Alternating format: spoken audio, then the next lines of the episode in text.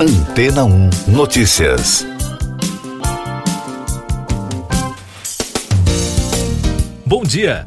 Pesquisadores da Oxford Nanopore Technology, da Weill Cornell Medicine e da The New York Genome Center desenvolveram uma nova técnica para avaliar a estrutura e o funcionamento interno do genoma humano.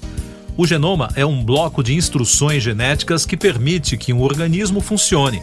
Com esse novo método, publicado na revista Nature Biotechnology, os pesquisadores demonstraram que grupos de elementos que interagem no genoma podem influenciar a atividade celular.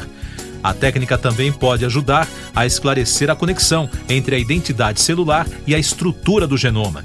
No início do ano foi noticiado o sequenciamento completo do genoma humano, com os 8% restantes do projeto original, que em 2003 havia chegado a 92%.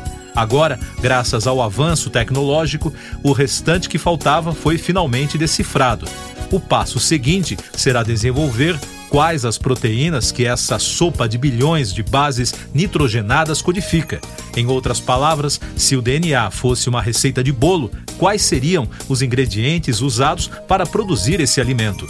Em relação à nova pesquisa, experimentos futuros explorarão quais agrupamentos específicos de componentes genômicos são essenciais para vários aspectos da identidade celular e também pode ajudar a entender como as células tronco se diferenciam em diferentes tipos celulares, um procedimento que pode ajudar os médicos a decifrar as anormalidades nas células cancerígenas, por exemplo. Os avanços nessas áreas de pesquisa podem se tornar um processo revolucionário, pois conhecer as variações genéticas possibilitam a melhor detecção da doença e do diagnóstico precoce e personalização de medicamentos e cuidados clínicos aprimorados. Dessa forma, no futuro, será possível sequenciar o genoma do paciente e descobrir doenças e anomalias em potencial, o caminho ideal para um tratamento precoce. O uso do material genético poderá ajudar, inclusive, a calcular qual seria o seu melhor parceiro amoroso. E isso já está ocorrendo com empresas de namoro que fazem análises de DNA para combinarem a química perfeita entre os parceiros. É o caso das empresas DNA Romance e a Gene Partner, que garantem um método de correspondência biológica entre os casais, com base no perfil genético de cada cliente determinando o nível de compatibilidade genética com a pessoa de seu interesse. Apesar dos avanços, especialistas no tema alertam para o lado perigoso nesse novo tipo de descoberta. Afinal, testes gênicos podem servir para que as pessoas sejam empregadas ou não, já que os testes já podem calcular a probabilidade de desenvolvimento de doenças como Parkinson, esquizofrenia, depressão, esclerose múltipla e tantas outras há ainda outra preocupação em relação ao atendimento das populações de forma igualitária, uma situação que pode representar uma nova forma de eugenia, chamada de neo-eugenia, um procedimento usado no passado pelos nazistas, que visavam exterminar humanos inferiores, e isso já pode estar ocorrendo. Segundo o programa Equality, Diversity and Inclusion da Wellcome Trust, os grupos sociais mais ricos correspondem a apenas 12% da população mundial, mas representam até 80% dos participantes em estudos científicos, decidindo o que deve ser pesquisado de acordo com seus interesses. E daqui a pouco você vai ouvir no podcast Antena ou Notícias. PDT lança oficialmente Ciro Gomes como primeiro candidato à presidência da República. Polícia Federal apreende mais de um milhão de reais em dinheiro vivo em operação contra a corrupção na estatal Codevasf, comandada pelo Centrão. Rosa Weber é sorteada relatora do pedido de investigação contra Bolsonaro no caso dos ataques ao sistema eleitoral brasileiro. O PDT confirmou na quarta-feira o nome do ex-governador do Ceará, Ciro Gomes, como primeiro candidato à presidência da República nas eleições de outubro, no primeiro dia do período das convenções partidárias que vai até o dia 5 de agosto. Nesta quinta-feira, a Federação Partidária Brasil da Esperança, formada por PT, PCdoB e PV, formaliza em São Paulo a candidatura de Luiz Inácio Lula da Silva. O candidato não estará presente no evento porque cumpre agenda de campanha em Pernambuco. A chapa conta com o ex-governador paulista Geraldo Alckmin, do PSB, como vice de Lula. A Polícia Federal desarticulou uma quadrilha suspeita de fraudes em licitações, desvio de recursos públicos e lavagem de dinheiro de verbas federais em contratos com a estatal Companhia de Desenvolvimento dos Vales do São Francisco e do Parnaíba, com a empreiteira Construservice. A Codevasf está sob o comando dos partidos do Centrão.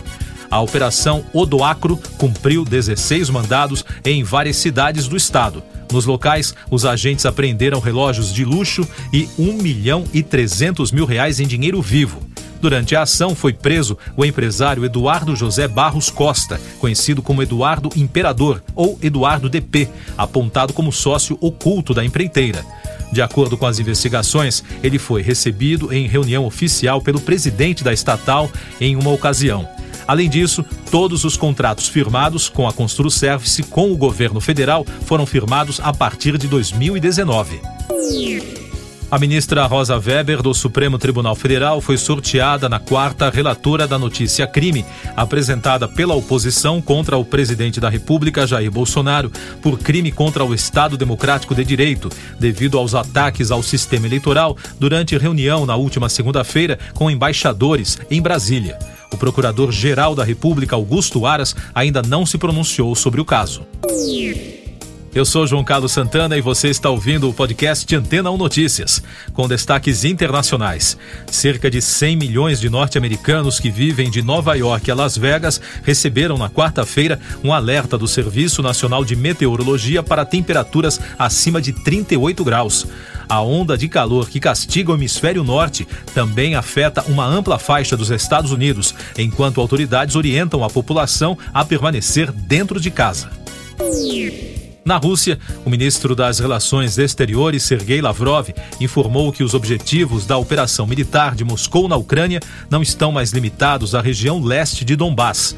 De acordo com a autoridade, as estratégias da Rússia se expandirão ainda mais se o Ocidente entregar armas de longo alcance a Kiev, informou a agência de notícias estatal russa RIA Novosti. Noticiário Econômico.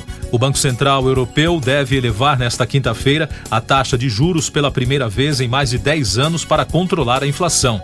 Lembrando que na próxima semana será a vez dos Estados Unidos, que também lutam contra a pressão inflacionária, anunciarem a nova taxa básica de juros. No Brasil, o dólar comercial fechou na quarta-feira em alta de 0,71%, vendido a R$ 5,4607. É o maior patamar de fechamento desde janeiro. Com isso, a moeda acumula alta de 4,36% no mês, mas ainda tem desvalorização de 2,05% no ano frente ao real. A pressão da moeda estrangeira vem principalmente do mercado europeu, por causa das perspectivas de recessão global afetando os planos de investimentos e contratações nas empresas. No Brasil, a credibilidade do país está abalada com os investidores de olho na PEC dos benefícios, projetando despesas fora do teto de gastos às vésperas das eleições.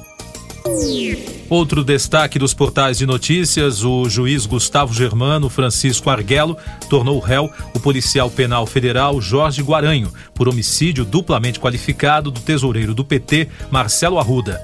Germano acolheu a denúncia oferecida pelo Ministério Público do Paraná. O agente tem 10 dias para apresentar defesa e testemunhas a serem ouvidas. Principal destaque do cinema nesta quinta-feira vem da reportagem publicada na quarta pela Variety, que informou que o ator Joaquim Fênix receberá cerca de 20 milhões de dólares para voltar na continuação do filme Coringa.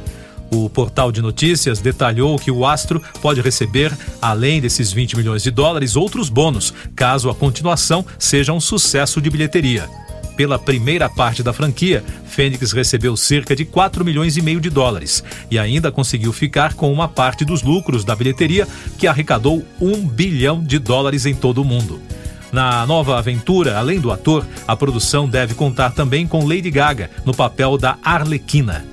E por falar em cachês milionários, na lista publicada pelo portal, Tom Cruise está em primeiro lugar. Ele faz parte do grupo de artistas que recebem um bônus de bilheteria mesmo antes dos filmes estrearem. Segundo fontes ouvidas pela revista, pelo último filme da franquia Missão Impossível, previsto para estrear no ano que vem, o salário estimado do ator é de 12 milhões a 14 milhões de dólares, enquanto Top Gun Maverick pode render 100 milhões de dólares ou mais para o astro das telonas. Último destaque do podcast Antena 1 Notícias, edição desta quinta-feira, 21 de julho, vem da principal agência de notícias italiana, a ANSA. Dois dos três partidos que provocaram a queda do premier Mário Draghi já sofreram as primeiras deserções por conta da crise política no país. O economista renunciou hoje ao cargo após ter perdido sua base de apoio no parlamento, o que deve provocar a realização de eleições antecipadas. Siga nossos podcasts no antena1.com.br. Este foi o resumo das notícias que foram ao ar hoje na Antena 1.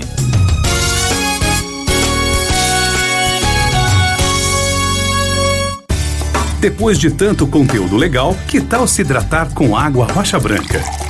O consumo regular de água durante o dia traz benefícios para a saúde, como, por exemplo, manter a pele bonita e hidratada. Rocha Branca, da fonte direto para sua casa. Depois de tanto conteúdo legal, que tal se hidratar com água rocha branca? O consumo regular de água durante o dia traz benefícios para a saúde, como, por exemplo, manter a pele bonita e hidratada. Rocha Branca, da fonte direto para sua casa.